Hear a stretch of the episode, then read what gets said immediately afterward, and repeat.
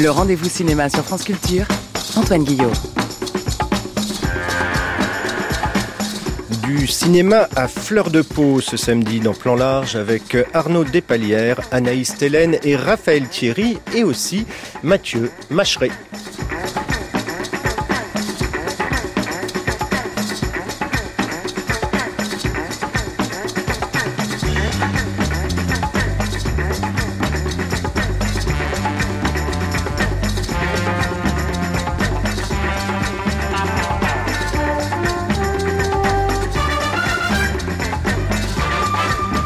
Bonjour à toutes et à tous et bienvenue dans Plan Large. Faire du cinéma, c'est souvent pour beaucoup et avant tout l'aventure de filmer des actrices et des acteurs, leur visage et leur corps. Ce qui les meut et nous émeut, c'est ce qui rassemble sans doute nos invités aujourd'hui dans Plan Large, qui, en mettant les spectateurs dans les yeux de leurs personnages, laissent paradoxalement une place immense à leur regard. Deux cinéastes qui, chacun à leur manière, questionnent la normalité et la quotidienneté et expérimentent avec bonheur les délices des matières et de la nuit américaine, c'est dire si, dans un cinéma français toujours dominé par le naturalisme, l'artifice ne leur fait pas peur. Arnaud Despalières, dix ans après Michael Colas, revient au film en costume et rassemble dans Captive, son huitième long métrage, ces deux tropismes, fiction et essai documentaire pour peindre le sort infligé aux femmes déviantes, dérangeantes et hors normes dans la très policée société française de la fin du 19e siècle. Ce n'était pas forcément mieux avant quand la France était la France. Anaïs Tellen, pour son premier long métrage, L'homme d'argile, compte, elle, la rencontre improbable et pourtant fructueuse entre un colosse sylvestre et cyclopéen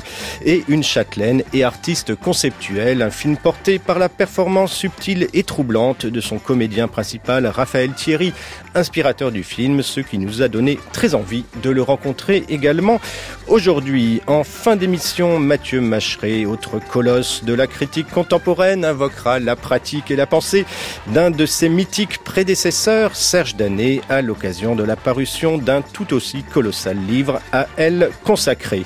Mais pour l'heure, comme chaque fois qu'on arrive dans un nouveau lieu, tout commence par des présentations. Je suis mademoiselle Bottard. C'est moi qui commande ici. Je reçois mes instructions des médecins et j'applique leurs recommandations.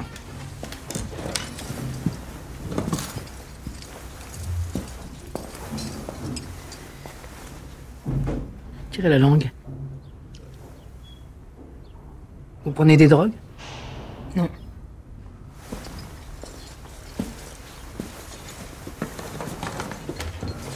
Âge des premières règles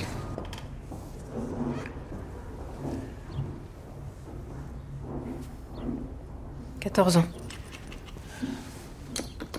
Date des dernières Vous n'êtes pas médecin Bon, je n'ai pas de temps à perdre. Vous entrez dans un service de 500 femmes au sein d'un hôpital qui en compte près de 5000. Il va falloir vous faire un minimum de discipline. Alors comme ça, vous êtes domestique. Sans emploi, naturellement.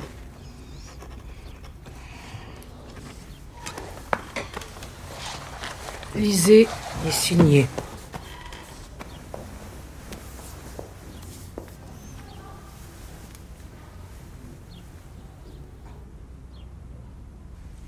À voix haute, s'il vous plaît. Et après examen du dossier de police par le docteur Ménétrier. Commis ce jour à la régulation des entrantes, est admise au service tranquille et semi-tranquille. Le le 25 juin 1894, si on en croit le registre des entrées à la salle pétrière, puisque c'est là que nous venons d'entrer avec euh, Mélanie Thierry, et vous aurez sans doute reconnu la voix de Josiane Balasco en Mademoiselle Bottard, dite Bobotte, pour nous y accueillir. Bonjour, Arnaud Despalières. Bonjour. Contrairement à Fanny, euh, le personnage que joue Mélanie Thierry, internée volontaire euh, dans les services psychiatriques de la Salpêtrière pour essayer d'y retrouver euh, sa mère qui y serait depuis des années. Enfin, c'est ce qu'elle prétend. On y reviendra. C'est peut-être à remettre en question. C'est pas de votre désir d'explorer ce lieu qu'est né le film. C'est une proposition qu'on vous a faite. C'est un producteur, Jonathan Blumenthal. C'était en janvier 2019, soit avant que sorte le roman de Victoria Mass, Le bal des folles, avant évidemment donc le film qu'en a tiré Mélanie Laurent, sorti à l'époque directement sur Amazon en raison du confinement, qui avait fermé les, salles de cinéma. Qu'est-ce qui vous intéressait dans cette proposition, Arnaud Despalières, qui manifestement, puisqu'il y a eu cette conjonction, interroge aussi notre époque? Avec ma co-scénariste avec qui j'avais déjà écrit euh, Orpheline et, Michael Collas, on s'était dit qu'on avait envie de continuer à raconter des personnages féminins, donc ça c'était très clair. Et après Orpheline, on avait envie de revenir à, à ce qu'autorise euh, dans l'imaginaire d'une mise en scène euh, un film d'époque. Donc voilà, et, et j'étais titillé par le 19e siècle. Euh, pour essayer de faire autre chose que ce que je voyais. Et, et la proposition de Jonathan Blumenthal est tombée euh, exactement au moment où on était en train de se dire ça. Et, et la perspective, euh, en fouillant les, les archives, en, en, lisant les historiens et surtout les historiennes d'ailleurs, qui sont repassés un peu sur, ce, sur cette époque euh, et ont affûté notre regard. Euh, la découverte des personnages nous a fait assez vite imaginer qu'on pourrait faire un film exclusivement de personnages féminins. Autre chose que ce que vous voyez, c'est-à-dire autre chose que vous voyez dans le film en costume? Parce que c'est précisément un film en costume qui n'est pas amidonné, euh, comme euh, souvent on peut le voir, avec une sorte de respect euh, déférent pour le pour le passé qui oblige à faire du, du, du tableau un peu rigide, quoi. Oui, c'est-à-dire que enfin, c'est déjà une chose à laquelle je pensais quand on a fait Colas, c'est qu'on on a tendance à être un peu plus crispé et à être un peu moins euh, on a tendance à être euh, figé dans, dans son académisme propre quand on envisage un film en costume, parce que tout d'un coup, une, une attention particulière justement au décor, au costume, à tout un tas de choses auxquelles on fait pas forcément attention dans, dans un film contemporain, et, et, et avec euh, un désir de ma part d'accorder, je dirais, aussi peu d'importance au costume et au décor, et autant d'importance au corps et au visage que dans un film contemporain. Voilà, c'est de, il y, a, y a, beaucoup de films euh, dits en costume et d'époque où j'ai l'impression qu'on qu'on passe un peu trop de temps à filmer les costumes et, et, à filmer les décors et à prouver que euh, voilà. Et, donc euh, je me disais mais pourquoi pas filmer ça comme un film d'aujourd'hui alors, euh, ce qui tranche assez résolument avec euh, l'acception qu'on se fait du film en costume, du film au passé, ce sont les couleurs euh, du film, des couleurs qu'on avait déjà vues dans un travail que vous avez fait, euh, c'était en 2019, je crois, pour le pour l'Opéra de Paris, pour la troisième scène, euh, un film qui s'appelait Deux gars et moi, et on retrouve déjà ces couleurs extrêmement chaudes, extrêmement extrêmement vives. Hein. Je pense que là, on a poussé le bouchon un peu plus loin encore. Oui, oui, bah je, je, je pense que c'est aussi euh, dans l'approfondissement de l'outil numérique euh, un goût personnel pour la couleur, euh, une jalousie éprouvée quand je vais voir des dessins animés Pixar en me disant mais comment ils font pour avoir une telle puissance de saturation des couleurs? Et, et aussi, euh, ben, comme souvent, les époques qu'on a beaucoup vues euh, représentées à travers la photographie par le noir et blanc, un des tout premiers gestes qu'on a eu quand on s'est mis à écrire avec euh, Christelle euh, Berthevas, c'est qu'on a été chercher la première photographie couleur, donc les premiers autochromes qui, je pense que les premiers, on trouve des premiers autochromes aux alentours de 1905-1908. L'autochrome, c'est le procédé des frères Lumière Hein, il, faut le, il faut le rappeler. Absolument. C'est très lié Je pense qu'il y a eu plusieurs procédés qui se sont croisés, mais on va dire que euh, voilà, c'était les frères Lumière et, et qui montraient de la photographie en couleur, on va dire d'un monde qui qui est plus vieux, enfin qui euh, qui a quitté le 19e siècle depuis à peine cinq ans. Donc on on peut dire qu'on sent encore comment on pourrait regarder avec un œil neuf à travers la photographie couleur le 19e siècle, qui n'a évidemment pas été photographié en couleur, euh, et dont les les couleurs et un souci de rivalité avec la, la photographie venaient aussi dans la, la fameuse école de Nancy. Euh, et donc entre entre cette dernière peinture euh, hyper réaliste et, et, cette toute nouvelle photographie couleur, euh, on s'est dit voilà, il faut trouver. Un, enfin, moi, j'avais je, très envie de représenter avec des couleurs inédites euh, cette époque qu'on représente prudemment euh, avec, en général, des couleurs passées, assez monochromes, parce qu'on se dit que c'est pas possible que le passé ait pu représenter, ressembler à notre présent, alors que il me semble qu'en tant que cinéaste, le passé ne nous intéresse qu'en tant qu'il a été un présent. Et donc, c'est un présent que, un présent passé que je voulais représenter. Oui, et en cela, vous faites un peu comme euh, Peter Watkins quand il fait des films historiques. Euh, c'est qu'il y a une réalité, mais vous, vous la filmez. Euh, c'est là que je disais que vos deux tropismes, fiction et documentaire, se rassemblent dans ce film. Vous la filmez quasiment comme un documentaire. Et vous la filmez de façon même très parcellaire au début, puisque vous nous installez dans le regard de Fanny Mélanie Thierry quand elle rentre dans, dans cette salpêtrière. Et on n'aura des vues que assez parcellaire, oui, effectivement, au début, qui commence vraiment sur le corps, sur les détails du corps de Mélanie Thierry. Oui, mais c'est-à-dire que aussi pour éviter, encore une fois, ce, défaut descriptif d'un certain cinéma quand on se trouve dans, une époque et qu'on raconte une histoire, je trouvais beaucoup plus intéressant de proposer aux spectateurs d'être euh, introduits dans, dans ce monde par un personnage et exclusivement euh, guidé par, par ce personnage. Et donc, euh, toute l'histoire est racontée du point de vue de Fanny, du personnage principal, hein, interprété par euh, Mélanie Thierry, et, et, et d'assumer dans, dans, dans la façon dont on raconte l'histoire, de ne voir et d'entendre que ce qu'elle voit et ce qu'elle entend, et de ne comprendre et de percevoir du lieu que ce qu'elle que, ce qu'elle en comprend et, et, et ce qu'elle en perçoit, ce qui, par ailleurs, a l'avantage de faire se déployer l'imaginaire du spectateur et de laisser un certain nombre de choses dans l'ignorance, dans l'ombre et, et, de n'en montrer que euh, qu'un qu'un qu'un un aspect fragmentaire. Faut tourner sur vous-même. Hein tournez, tournez, tournez, tournez, tournez, tournez, tournez.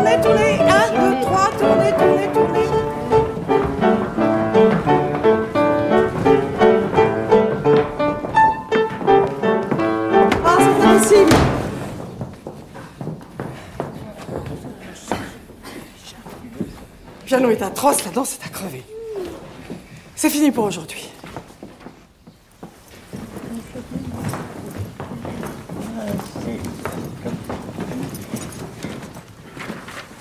Mademoiselle Chevalier Arrêtez avec ce nom stupide. Où en est-on du nouveau piano? J'espère toujours convaincre le directeur. Vous n'ignorez pas que je vais devoir arrêter les répétitions. Je vous amène une nouvelle. J'espère qu'elle fera l'affaire cette fois. À partir d'aujourd'hui, chaque lundi et vendredi, vous ferez le ménage chez mademoiselle. Mademoiselle a besoin d'une personne bien élevée, délicate et minutieuse.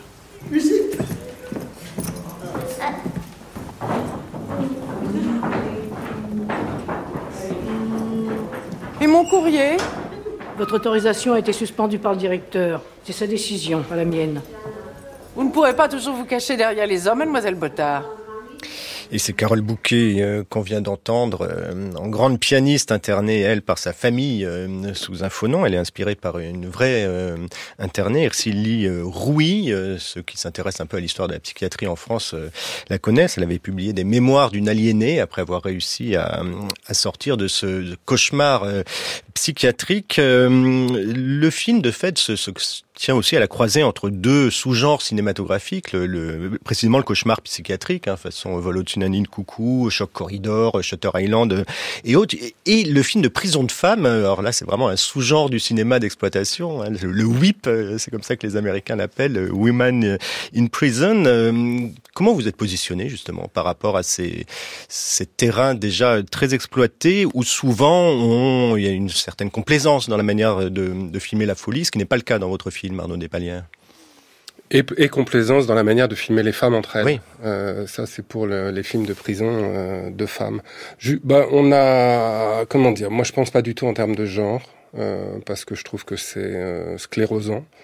Donc, euh, que euh, des films que j'ai pu faire puissent évoquer tel ou tel genre, ouais, me semble un peu une espèce de manie de catégoriser les Euh, les films, euh, non, la, la, question était, euh, la question la plus délicate pour la mise en scène, c'était euh, à la fois, il faut représenter cette violence et essayer de ne pas mentir sur la souffrance, les souffrances que ces femmes ont, ont vécues, et à la fois, je veux pas moi, en tant que metteur en scène, placer le spectateur dans la position de jouir ou même de souffrir du spectacle de cette souffrance. Donc c'est un fil, il faut à la fois la raconter, cette souffrance, et pas y passer des heures. Et donc, euh, et, y passer avec une certaine énergie et une certaine vitesse, sachant toujours qu'on travaille de façon plus profonde sur ce qu'on ne montre pas, euh, plutôt que sur ce qu'on montre, et que le, le film essaye de d'évoquer plutôt que de s'apesantir sur la souffrance et ce sur quoi je souhaitais que le film s'apesantisse, c'est beaucoup plus sur ce que ces femmes inventent en, réponse à, ce qui leur est imposé. Ils sont des territoires de résistance euh, qui s'inventent euh, en, en, permanence. Le, le, le, film est aussi euh, un documentaire sur le film lui-même. Enfin, ça, ça devient une platitude de le dire. C'est le cas de, de tous les films, mais je pense notamment à ces euh, séquences de répétition, puisque le film est tendu vers ce bal des, euh, ce bal des folles, le dernier bal des folles qui aura eu lieu à la, la Salpêtrière en 1894. Et ces répétitions de moments de danse, comme on l'entend dans cette, dans cet extrait, sont très émouvants parce qu'on a l'impression de voir aussi euh, vos, vos, vos, actrices euh, et figurantes qui sont filmées comme des actrices travailler. Oui, parce que je pense qu'au bout d'un moment, elles s'oublient. C'est-à-dire quand on les met en situation de travail et qu'on se décide que on va pas d'abord répéter puis ensuite faire tourner la caméra pour, euh, mais qu'on se dit qu'on prend ce moment de répétition comme un moment de vérité intéressant aussi pour le cinéma et qu'on et qu'on et que au bout d'un moment, les actrices oublient, d'autant que les actrices se mélangent avec des non-actrices qui, elles, n'ont pas de difficulté à, oublier la situation par le jeu de... Moi, je pense beaucoup, euh, quand on me parle de, direction d'acteurs, moi, je, pense beaucoup à la, à la mise en situation. Voilà. Faire faire des choses aux acteurs, les faire travailler, euh, le, le, le, euh, monter à cheval, euh, euh danser, chanter, jouer, jouer d'un instrument. tout d'un coup, ça déporte l'acteur sur la performance. Il se concentre sur autre chose et, et se mélange, à mon avis, beaucoup plus gracieusement qui est l'acteur ou l'actrice en l'occurrence dans ce film et quel est le personnage qu'il interprète avec, euh, avec une forme de, à mon avis, plus grande liberté et plus de grâce que quand les acteurs sont en parfait contrôle. Vous avez été aidé par les températures caniculaires qui ont entouré ce, ce tournage. Je crois que vous avez tourné à l'été 2022 euh, et ça se sent, ça se voit. Vous filmez euh, des peaux luisantes, euh, des cheveux gras, des vraies peaux. Euh, je pense qu'on n'a jamais vu aussi bien aussi de près la, peau des actrices. C'est un travail euh, vraiment plastique que vous faisiez, euh, Arnaud Despaliers. Oui, bah, moi j'ai toujours pensé que des peaux qui brillent sont plus belles que des peaux qui sont poudrées. J'ai toujours constaté au cinéma qu'on tuait la vie des visages et des peaux quand on les, enfin que le maquillage traditionnel du cinéma qui est terrifié par la moindre brillance sur euh, le bout d'un nez. Euh, et, et, ça fait un moment que je travaille avec un, un maquilleur que j'aime beaucoup et, et, et, depuis Colas, et où il s'agit beaucoup plus de salir et, de, et, de pousser des émotions plutôt que d'embellir selon des, des canons qui sont plus euh, les canons de, des couvertures de magazines féminins que, que ceux du cinéma. Donc, euh, et là, effectivement, il s'agissait d'avoir accès aux émotions qui passent dans les corps. D'autant que j'ai découvert euh, en faisant des recherches que, que ce que craignait davantage, euh, ce qu'on craignait davantage au 19e siècle, c'était l'extrême chaleur. Euh, surtout dans des endroits peu euh, salubres où euh, les exhalaisons des égouts ou les maladies et donc ça redoublait le, le caractère et c'est très drôle parce que tout le monde attendait un film terne, gris et froid alors que c'est un enfer quasi de, de western en fait. Elle ressemble à des femmes de western des années 70. Bah, on pense au western évidemment euh, pour ces scènes de bal aussi. Euh, vous allez encore me dire que je mets des catégorisations, mais vous aviez ça en tête. Euh, quand, même, on, quand on filme un quadrille, on peut pas penser à ne pas penser au cinéma de John Ford. Oui, mais parce que il y a, eu aussi cette réflexion qu'on s'est faite. On représente toujours le 19e siècle avec la valse, alors que avant que la valse ne s'installe, et c'était des danses collectives. On dansait, et donc voilà, une des danses collectives euh, comme ça se danse encore dans les campagnes, les, les plus intéressantes à filmer cinématographiquement, c'est le quadrille. Et euh, voilà, Ford, on a, on a des scènes de quadrille euh, mémorables chez John Ford, effectivement, auxquelles j'ai pensé. la mienne est plus chaotique et elle est plus, elle est, elle est plus débridée et plus chaotique. Et puis pour danser, il faut des costumes qui s'y prêtent. Euh, on revient encore à la question du film en costume, mais, euh, Mélanie Thierry raconte comment elle a trouvé son personnage avec une robe. Alors vous avez fait travailler pendant je ne sais combien de mois euh, des costumiers, comme on fait dans le film en costume, et puis rien n'allait. Et un jour vous trouvez une vieille robe une vieille robe euh, d'époque habitée par des fantômes. Ce serait injuste de dire que, que rien n'allait. Il y avait une très belle robe qui était conçue par la costumière, probablement probablement. En tout cas, euh, euh, il y avait une très belle robe qui était beaucoup pensée pour l'image, avec des couleurs complémentaires, avec des tissus très chatoyants, pour qu'on soit toujours euh, happé par le, le, personnage principal. Et un jour est passée une robe de location, euh, dans lequel, euh, qui était d'ailleurs une vraie robe de l'époque, donc comme ça, je dis qu'elle était peut-être parce qu'elle était, elle était usée, elle était fragile, elle était un peu déchirée, elle était, sauf que c'était une vraie robe. Et tout d'un coup, Mélanie dans cette robe, j'ai vu le personnage comme je l'avais jamais vu. Et j'ai pris, j'ai eu un coup de folie. Euh, j'aurais pu faire une grosse bêtise parce que d'habitude, quand on conçoit un costume unique pour un personnage principal pendant sept semaines de tournage, il faut avoir un double. Là, j'avais pas de double. Et, j'ai décidé d'imposer cette robe en, disant à Mélanie que pour la première fois, je la voyais dans, dans le personnage et je pense que ça lui a donné confiance. Elle, elle, a, elle a senti que je voyais quelque chose. Et là, elle m'a fait confiance. Elle m'a suivi.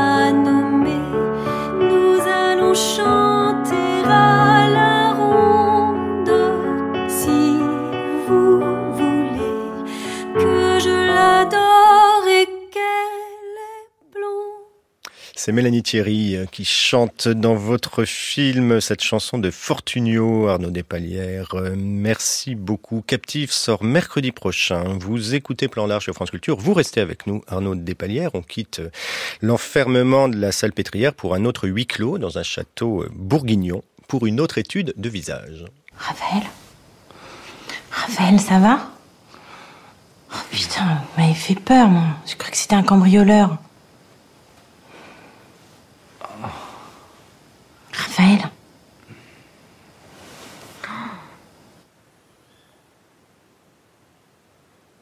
C'est pas, c'est pas vous vraiment, hein. C'est, c'est ce que vous m'inspirez. Quand je vous regarde, j'ai l'impression de me promener. Vous êtes comme un paysage. Un paysage changeant, accidenté. Un canyon. N'y a rien d'attendu, quoi. Rien de. Rien de précis. C'est. Je pourrais. Je pourrais passer des jours à vous parcourir. Il n'y a rien d'attendu, rien de précis. Je pourrais passer des jours à vous parcourir. On pourrait en dire autant de votre premier film, L'homme d'argile. Bonjour Anaïs Tellen.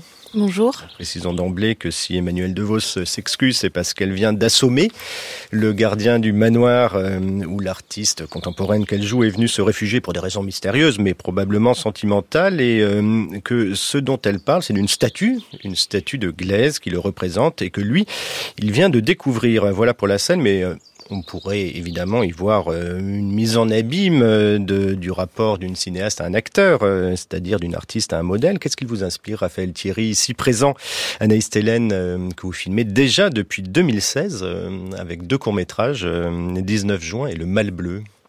Bien, Raphaël, ça fait bientôt huit ans qu'il m'inspire énormément de choses, euh, mais je dirais que principalement, ce que j'aime chez lui et ce qui fait écho à ce que je recherche euh, dans le cinéma que je fabrique, c'est le paradoxe. C'est-à-dire, il y a à la fois ce qui dégage physiquement, cette voilà, ce colosse, cette grande masse un peu inquiétante, et en même temps l'homme qu'il est réellement et tout ce qu'il dégage, qui s'apparente plutôt à une immense tendresse. Et c'est ça que j'ai envie de filmer en fait, quand je braque ma caméra sur lui. Oh, ça va au-delà de, de, ce désir, parce que si on vous a invité sur ce plateau, Raphaël Thierry, bonjour. Bonjour. C'est parce que si on regarde le générique euh, du film, on, se rend, on voit que le sujet euh, vient de vous. Euh, c'est un personnage que vous vouliez incarner. Je crois que c'est dit au fait euh, du travail euh, avec Anaïs depuis euh, quelques années. On a appris à se connaître, on a appris à avoir des envies communes de cinéma et souvent on est à la recherche d'un sujet parce que on se dit voilà pourquoi pas passer un long métrage, allons chercher une source d'inspiration quelque part. Et il y a des fois où on va chercher bien loin ce qu'on a ce qu'on a chez soi. Et donc je lui ai fait part d'une partie de ma vie et je lui ai dit ne penses-tu pas que ça pourrait être un, bon démarrage euh, d'un scénario? Et au tout début, je me suis dit, mais enfin, mon ego m'a dit, mais un acteur ne peut absolument pas te souffler le sujet de ton premier long métrage, voyons. Et puis en fait, comme on était pas mal en tournée avec euh, un court métrage qui s'appelait, euh, enfin qui s'appelle toujours Le Mal Bleu que j'avais co-réalisé avec Zoran Boukarma, on était appelé à beaucoup se voir à cette période. Et là, je me suis dit, mais mais non, en fait, évidemment que oui il faut faire un film sur Raphaël, évidemment. Mais il fallait non seulement faire un film sur euh, Raphaël, euh, avec Raphaël Thierry, euh, mais tourner dans le territoire de Raphaël Thierry. vous êtes, vous arrivez ce matin, vous avez pris le train pour venir nous voir de, de Côte d'Or, du Morvan, je ne sais pas où exactement, et vous avez tenu, Anaïs Hélène, à filmer dans ce, dans ce lieu.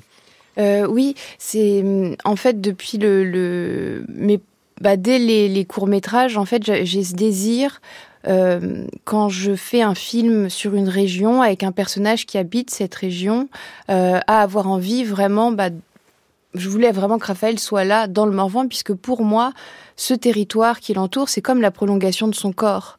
Et ce serait pas sincère, pas honnête de ma part que de le mettre ailleurs que là. Je, je voyais pas de euh, d'autres options, en tout cas, pour euh, ce filmage. Oui, parce que vous avez découvert Raphaël Thierry dans un film d'Alain Guiraudy euh, qui s'appelait Rester vertical. Donc là, vous étiez plutôt sur les hauts plateaux du Larzac. Euh, Qu'est-ce que ça fait de tourner chez soi, précisément? Ça est assez surprenant puisque je crois que ça arrive assez rarement. Moi, je faisais 200 mètres pour aller euh, sur le plateau à plusieurs jours de suite. Et c'est surtout de rentrer chez soi le soir. En général, quand on est plongé dans un tournage, on est toujours assez loin et euh, bah, il y a un petit enfermement dans ce microcosme du, de l'équipe de tournage. Et euh, ensuite, on rentre chez soi. Là, j'étais un petit peu entre deux feux.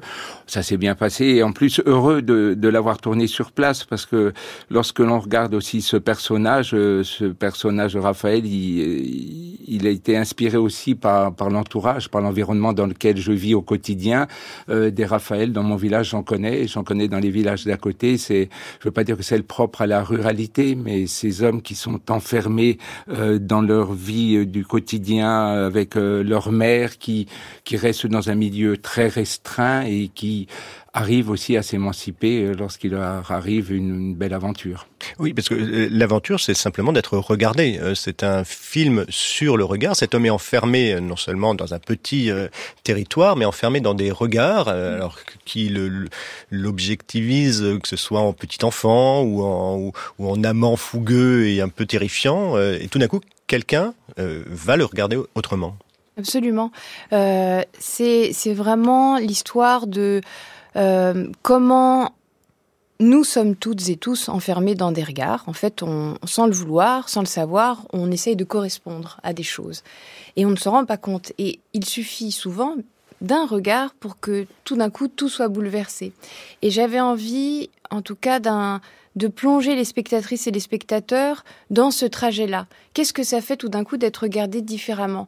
Et il n'y avait pas une envie que ce soit un film où l'on comprenne les choses, mais un film où on ressente les choses. Donc vraiment d'être euh, au plus proche euh, de Raphaël et de bah, d'un coup cette garance qui débarque dans sa vie, tout ce que ça va finir par toucher, impacter, bouleverser. Euh, et voilà, et je pense que au-delà d'être un, film sur les regards et de comment on est enfermé dedans, c'est aussi une histoire d'amour, mais une histoire d'amour avec soi-même. Euh, et, je, et, je, crois que ce trajet, c'est comment je suis retombée en amour avec moi-même. Euh, voilà. Mathieu Macheret, vous avez vu ce film, vous étiez à quelques sièges du mien euh, dans la même salle de, de projection. Euh, Comment est-ce que vous avez regardé, vous, ce film? Et Moi, j'ai d'abord été euh, très marqué par, un, par une idée de la fiction qui n'a plus beaucoup cours aujourd'hui. C'est-à-dire, euh, dans un champ restreint, un décor quasi unique, les parages d'un château, une petite poignée de personnages, comment le récit avance euh, de manière sinueuse, par tour et détour, euh, par manque, par euh, saute-mouton presque. Hein. C'est vraiment une idée comme ça de euh, la fiction tissée et qui progresse par le mystère et par la rétention presque. Ça c'est vraiment euh, très étonnant. Et puis aussi premier film d'une jeune réalisatrice qui exprime un certain amour pour le masculin caresser du regard, sculpter, façonner, hein, puisqu'il est question de sculpture, de, glaise, etc., d'un corps presque sorti de la glaise. Et euh, c'est très différent de des concours de virilité, de rodomontade qu'on a dans un cinéma euh, à dominante masculine. Là, ici, il fallait il fallait ça, il fallait ce regard-là pour exprimer cet amour-là d'une masculinité très singulière. Donc ça, c'est vraiment ce qui m'a étonné dans ce film. Anaïs Tellen, sur l'écriture de ce film, sinueuse, comme le dit euh, Mathieu Macheret, et sur ce regard, puisqu'on dit que c'est un film sur le regard, mais c'est aussi euh, l'histoire de votre regard. Ah bah, je dirais que l'envie que j'avais avec euh, l'homme d'argile, en tout cas au scénario, euh, c'était, euh, et c'est une recherche que j'ai beaucoup, je crois que le cinéma c'est l'art du manque. Enfin, c'est ce que je suis en je, voilà, je suis au tout début hein, donc c'est ce que je suis en, ce en que, train dit, de ce que disait Arnaud Despalières Voilà. tout à l'heure. bah, c'est comment et c'est le, le point commun qu'il y a entre euh, l'homme d'argile et captive, c'est comment en se plongeant complètement dans le regard d'un personnage, on ne sait pas tout. Et donc, on doit, nous, en tant que spectateurs, spectatrices, reconstituer petit à petit un puzzle. Et donc, on le ressent beaucoup plus qu'on ne le vit. Et il y avait vraiment, en tout cas, à l'écriture, euh, c'était très fort. Et puis, j'avais absolument envie d'un film avec le moins de mots possible. Euh, que les choses se passent par le corps, par le silence et par la musique. Mais on en parlera peut-être plus tard, mais c'est euh, vraiment euh, une dimension très importante aussi. Le son et la musique euh, dans, dans, dans ce film. Euh, et voilà. Et il y a aussi, je crois, dans euh, le regard que je peux avoir sur Raphaël et, voilà et son, et son évolution. En fait, j'ai commencé à écrire ce film parce que j'avais remarqué que dans les musées, les expositions, on me racontait toujours l'histoire de l'artiste, de pourquoi et comment il avait créé l'œuvre mais qu'on me racontait jamais l'histoire de la personne qui avait inspiré, de la personne qui avait posé, euh, de la muse, en fait, de, bah, de l'objet regardé. Et étant moi-même une femme, j'ai beaucoup plus l'habitude d'être l'objet regardé. Et je me suis dit, tiens, ce serait très intéressant d'inverser toutes les choses. Euh, parce que ça permet aussi de mettre euh, les spectateurs masculins à un endroit où ils n'ont pas l'habitude d'être. Et donc de questionner ça. Euh, et, et, voilà, et je me suis aussi dit, tiens, mais le mot muse, il n'existe euh, qu'au féminin. Et donc, si moi, il y avait trop de manque, et je me suis dit, il faut que j'en fasse un film. Euh, et voilà, et ça a donné l'homme d'argile. Vous parlez de muse et de musique, et bien la voici, cette musique.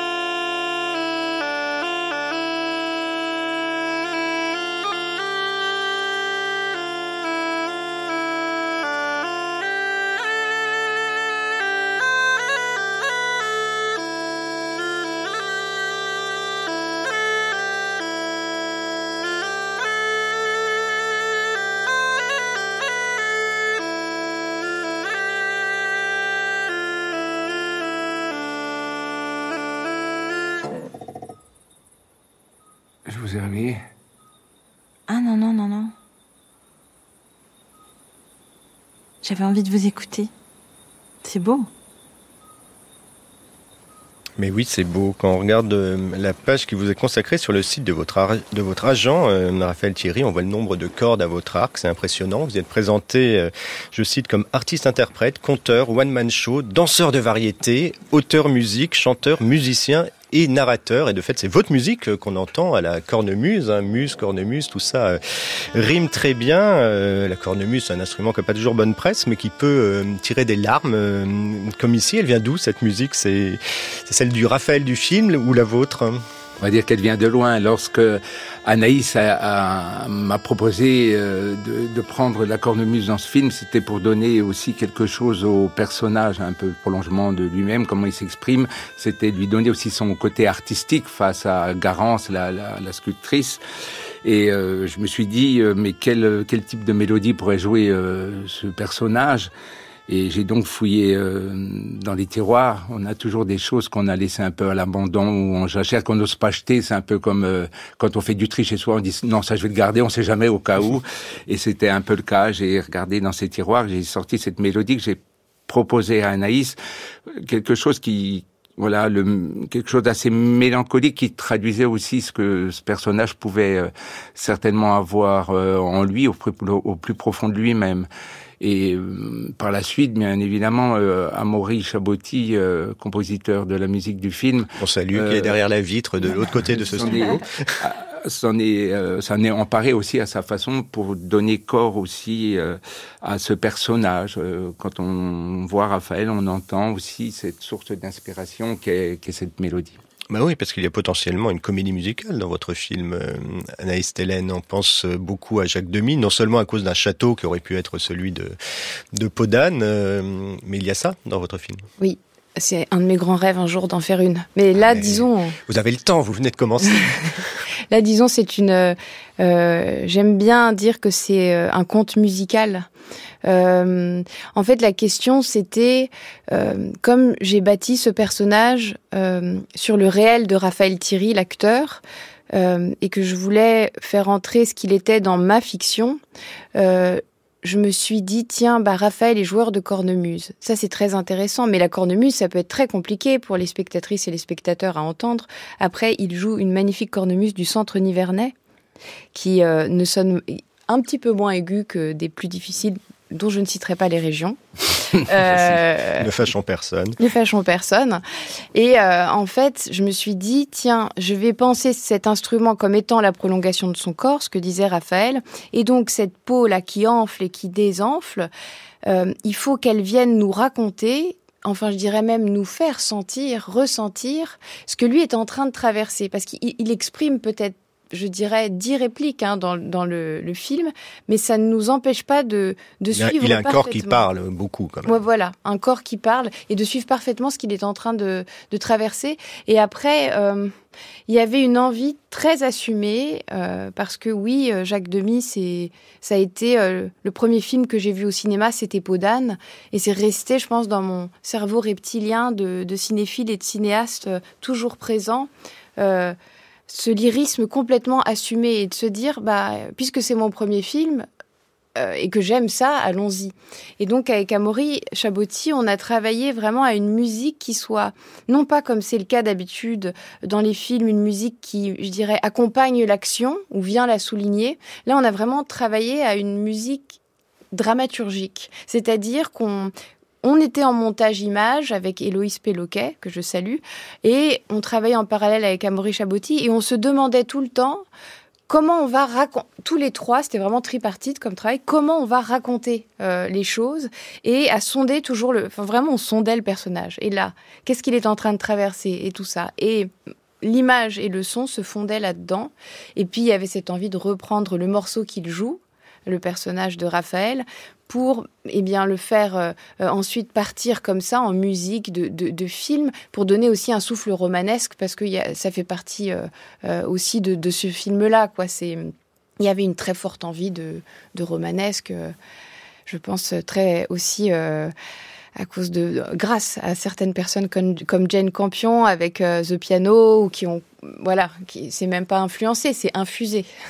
Mais il y a une musicalité qui vient aussi euh, du phrasé, euh, des voix de vos personnages. Il y a le, le phrasé de Raphaël Thierry, il y a celui d'Emmanuel DeVos, évidemment, on l'a entendu tout à l'heure, mais aussi Mireille Pitot, Marie-Christine Horry, il faut les, les, les citer, euh, qui jouent la, la, vieille mère et l'amante postière, qui ont une parole qui est à la fois crue, triviale, percutante, et ça aussi, ça, ça, contribue à, réenchanter le quotidien. Euh, là, c'est le côté encore Jacques Demy. Comment est-ce que vous avez joué avec ces paroles-là? Euh, C'était, je pense que ces, choix-là euh, se font au moment du casting.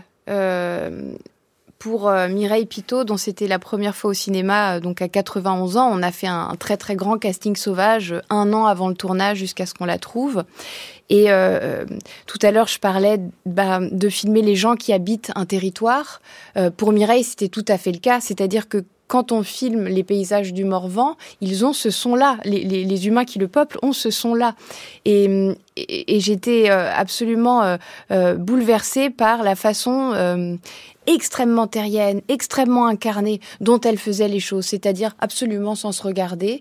Euh, et ça, ça, ça me plaît beaucoup euh, parce que je suis dans un, une recherche de, contraste permanent euh, au travers de Raphaël et, au travers des, je dirais, de comment la narration se déroule, c'est-à-dire passer sans cesse euh, du, du, trivial, je dirais, au romanesque, du trivial au sublime, euh, du chaud au froid, du doux au rugueux.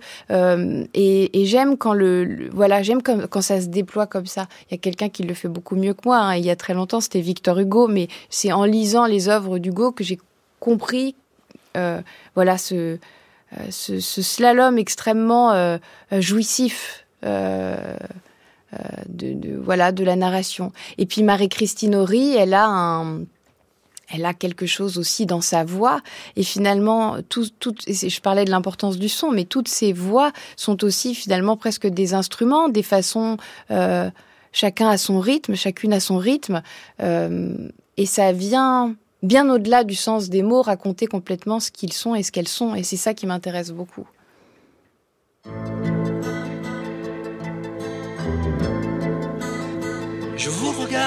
Tendrement. J'aurais bien voulu vous parler. Mais le courage m'a manqué. J'aurais voulu vous emmener. Faire quelques pas à mes côtés. Pour cela imaginer, imaginer un tas de choses, des choses que je n'ose vous dire, madame, et pourtant, je pense à vous bien souvent, souvent, je pense à vous, madame, souvent je vous revois, madame, je suis heureux, j'ai des idées, et peut-être demain, vous me prendrez la main,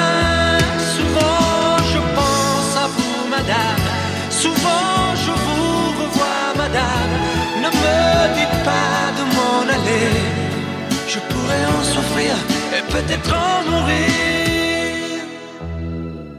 Au cœur une vieille solitude. Merci beaucoup Anaïs Télène et Raphaël Thierry. C'est Claude Barzotti qui chantait souvent Je pense à vous madame, une chanson qu'on entend dans L'homme d'argile en salle lui aussi la semaine prochaine. Vous écoutez France Culture et dans Plan Large on ouvre comme chaque samedi le journal du cinéma avec pour commencer quelques sorties et ressorties de cette semaine dont un film avec Raphaël Thierry. Il est partout.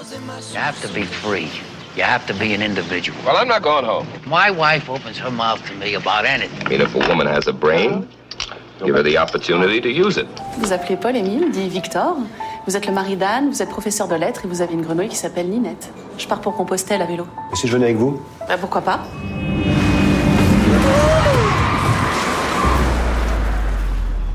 tried to cross by the mountain, but police was there. Il était euh, au bord de la route, hein. je me suis dit qu'ici on pouvait l'aider? Ah bah oui, vous avez bien fait. It's a good business. Gestapo, mitkommen.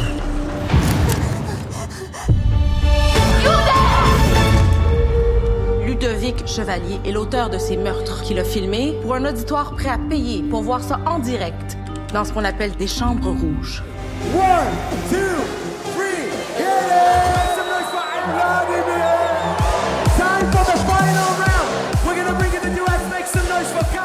Kaya!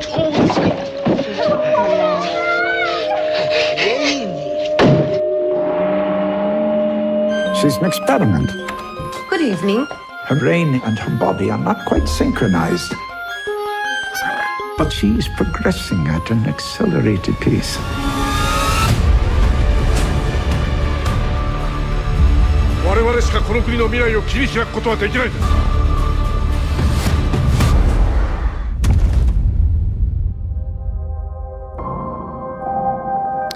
Sur vos écrans, depuis ce mercredi, l'embardé de trois maris des banlieues new-yorkaises en deuil du quatrième membre de la bande, Sophie-Catherine Gallet, nous en avait parlé la semaine dernière. C'est le génial Husbands de John Cassavetes avec lui-même et ses copains, Peter Falk et Ben Gazzara, de retour en copie neuve. Votre retour, celui de Pascal Thomas et de son cinéma joyeusement désuet, c'est le voyage en pyjama, en anorak et en polaire pour faire passer contre rémunération des migrants à travers les Alpes. C'est la tête froide de Stéphane Marchetti pour le bonheur de passer 1h30 avec la toujours formidable Florence Loirecaille, quasiment de tous les plans, même en pleine tempête de neige. Beaucoup plus pénible, une juive berlinoise qui, sous le nazisme, collaborait avec la Gestapo pour sauver sa peau en dénonçant ses co-religionnaires. C'est Stella, une vie allemande, inspirée de l'histoire vraie et sinistre de Stella Goldschlack par un certain Kilian Riedhoff, manifestement pas tout à fait assez outillé pour un sujet aussi complexe.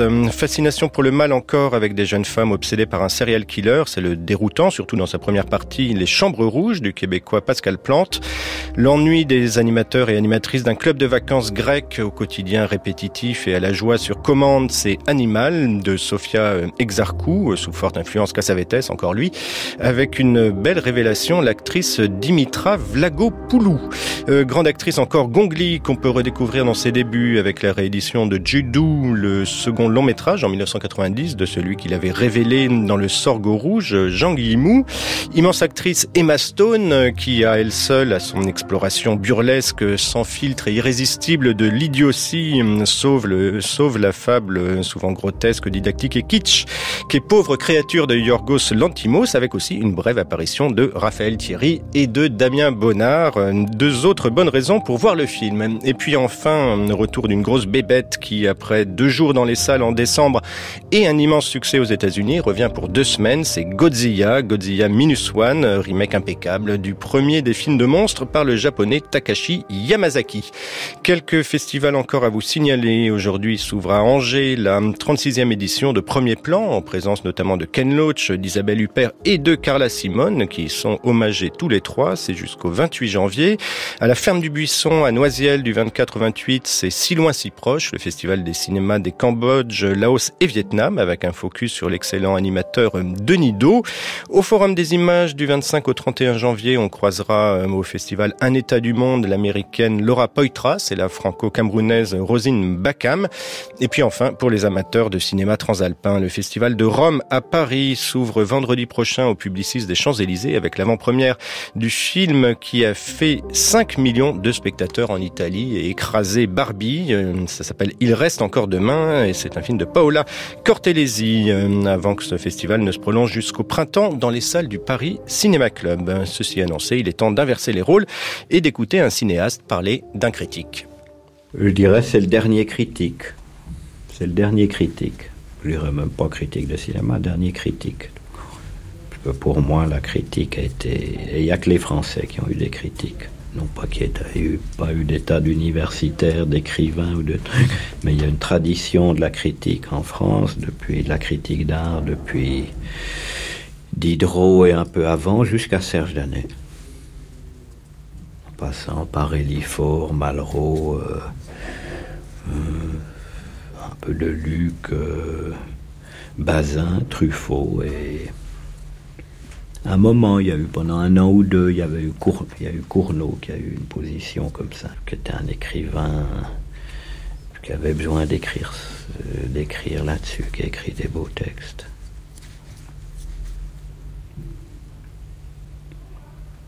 Mais on, on- on retiendra peut-être une ou deux formules. Je ne sais pas si on retiendra une pensée.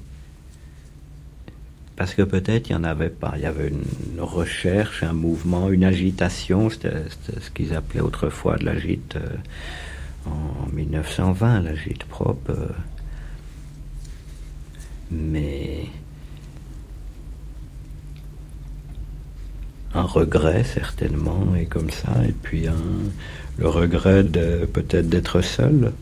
C'est bien sûr Jean-Luc Godard. euh, C'était le 20 mai 1995 au micro de Jean Dève dans Le Bon Plaisir sur France Culture. Jean-Luc Godard, donc, qui parlait de Serge Danet, qui lui-même avait officié sur cette chaîne euh, et à ce micro de 1985 à 1990. Euh, Chez Godard, il y a toujours des éloges qui sonnent comme un enterrement. Euh, Reste-t-il quelque chose de la pensée de Serge Danet sur le cinéma? C'est en tout cas avec André Bazin le critique le plus massivement édité en France. Note un autre critique, Pierre Eugène, en introduction de son passionnant et colossal volume, près de 550 pages, euh, consacré à la relecture des écrits de Danet de 1962 à 1982 et dans lequel vous vous êtes plongé euh, corps et âme, Mathieu Macheret. euh, Petit exercice de critique de la critique de la critique, donc, pour conclure ce plan large. Oui, alors Antoine, on va pas appuyer sur la mise en abîme. hein. C'est quand même, voilà, c'est un travail d'un genre unique euh, qu'on a sous la main, qui aborde le cas euh, Serge Danet, critique de cinéma emblématique, l'un des rares en France dont le nom est atteint une certaine notoriété euh, publique hors, hors cercle cinéphile, mort en juin 1992 à l'âge de 48 ans. Euh, et c'est un livre qui l'aborde non pas sous l'angle biographique attendu, mais par sa production même, c'est-à-dire en replongeant dans ses textes tels qu'ils se sont euh, succédés dans la première partie de sa carrière, 20 ans, qui correspondent surtout à, son compagnonnage au sein de, la revue Les Cahiers du cinéma, et 20 ans qui s'arrêtent peu après son passage au quotidien euh, Libération, à cette limite que constitue son premier livre, La Rampe. La question que pose Pierre Eugène concernant ce drôle de spécimen de littérateur qu'est le critique journaliste, soumis aux contingences de l'actualité, euh, à la périodicité des publications aussi, et celle de l'œuvre. Qu'est-ce qui fait œuvre chez le critique A fortiori pour l'un de ses plus mémorables représentants, comme le fut Danet, euh, avec son verbe éblouissant et sa fulgurante acuité intellectuelle? N'existerait-il pas entre les petits objets qu'il façonne, ces textes, des fragments à la fois autonomes et passagers, une sorte de transitivité qu'on pourrait appeler l'écriture et qui serait son reliquat le plus précieux Et si le film, comme fait social et phénomène subjectif, n'était jamais qu'une rampe d'accès, comme une autre, à la pensée du monde en mouvement, trajectoire de pensée de l'objet vers l'extérieur dont Danet se rendra justement l'un des maîtres. Alors ce que retrace ici euh, Pierre Eugène, avec l'apport inestimable des carnets personnels euh, de Danet auxquels il a eu ac- accès, carnets que Danet a noirci de notes durant toute sa vie, c'est euh, l'aventure d'une écriture et donc d'une pensée qui, à force de débattre et de se débattre avec euh, des objets, les films, se trouve, se consolide et en cela se dévore comme un feuilleton et presque comme un roman.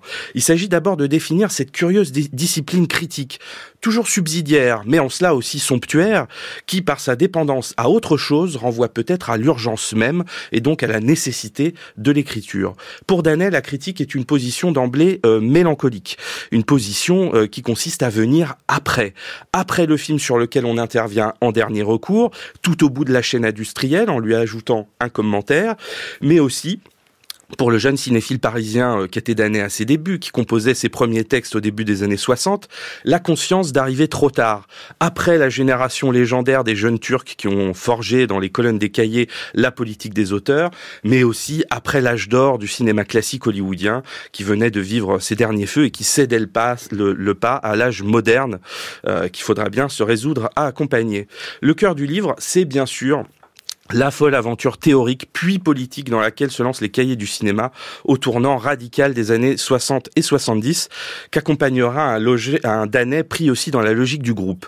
L'effort théorique produit alors par la revue ne laisse débahir par son ampleur et il faut bien le dire sa démesure où sous influence structuraliste le film est décortiqué comme un texte en soi dans le moindre de ses effets de sens. L'apport majeur du livre de Pierre Eugène est de restituer l'environnement intellectuel de l'époque toile de fond de toutes ces conquêtes critiques et plus encore même d'expliciter toutes les influences qui traversent à ce moment-là les textes de Danet. La tutelle de la revue telle qu'elle, animée par Philippe Solers, euh, les lectures déterminantes de Debord, Althusser, Lacan, Deleuze, Blanchot, leur digestion à marche forcée au sein de la rédaction, leur recyclage instantané dans la production intensive d'articles. Danet récuse alors jusqu'au principe même de la fiction, dénonçant en ce sens toute naturalisation de l'illusion. Et Pierre Eugène ne se contente pas de, retracer ce bouillonnement, il en élucide les enjeux avec une grande clarté, comme on débrouille une pelote de film, ce qui constitue quand même une approche assez insensée sur la sève théorique de l'époque, et qui est tout un paysage, toute une scène qui revit sous nos yeux. Mais le plus passionnant, c'est évidemment euh, le virage politique que prennent alors les cahiers. Et avec eux d'années, évidemment, au début de, des années 70. C'est-à-dire un peu tard après, euh, après mai 68. La revue, elle bascule comme beaucoup d'autres à ce moment-là dans le maoïsme. Et là encore, Pierre Eugène parvient à ressaisir les tendances politiques euh, qui jouent euh, qui des coudes à ce moment-là dans une dans une extrême gauche en voie de groupusculisation. Au fil des textes, on aperçoit surtout un Danet dont la ligne se radicalise jusqu'à menacer de rompre. Oubli souverain de l'actualité pour se concentrer sur des objets isolés. La ligne Straub-Godard. Le cinéma passé au crible des besoins militants du moment et sommet de servir à la cause révolutionnaire. Et puis l'apparition sous sa plume de notions doctrinaires comme la défense du héros positif. Cette barre rigide et dogmatique, c'est celle que Danet sera amené à assouplir par la suite en trouvant notamment à Libération un autre rythme d'écriture et une prosodie appropriée. Mais ce que le livre touche, c'est à cette querelle éternelle entre deux modes d'attitude face à l'époque, que seraient l'esthétique et l'idéologie, le souci de la forme et le militantisme, dont la tension revient aujourd'hui tout aussi fort presque que dans les années 70. Inévitables compagnons de route de chaque euh, poussée générationnelle, ils sont souvent jetés dans le même bain, mais se repoussent comme l'eau et l'huile, incapables de faire euh, cause commune sans parfois se, re se refourguer le soupçon de leur propre échec. Concilier ces deux élans constitue, comme nous le rappelle Pierre Eugène dans, dans ses exercices de lecture, sans doute le plus beau euh, des romans d'apprentissage. Johnny Guitar. What if you go? What if you stay? I love you. What if you're cruel? You can be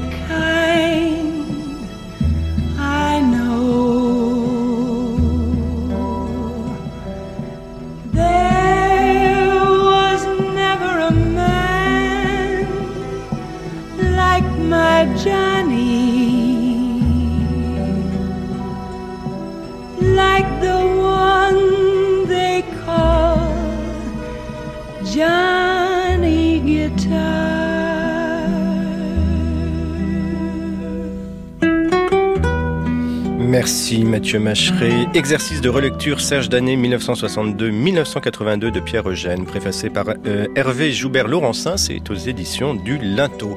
Plan large, c'est fini pour aujourd'hui. À la prise de son, Sébastien Royer. L'émission a été préparée par Anne-Vanessa Prévost et réalisée par Anne-Laure Chanel.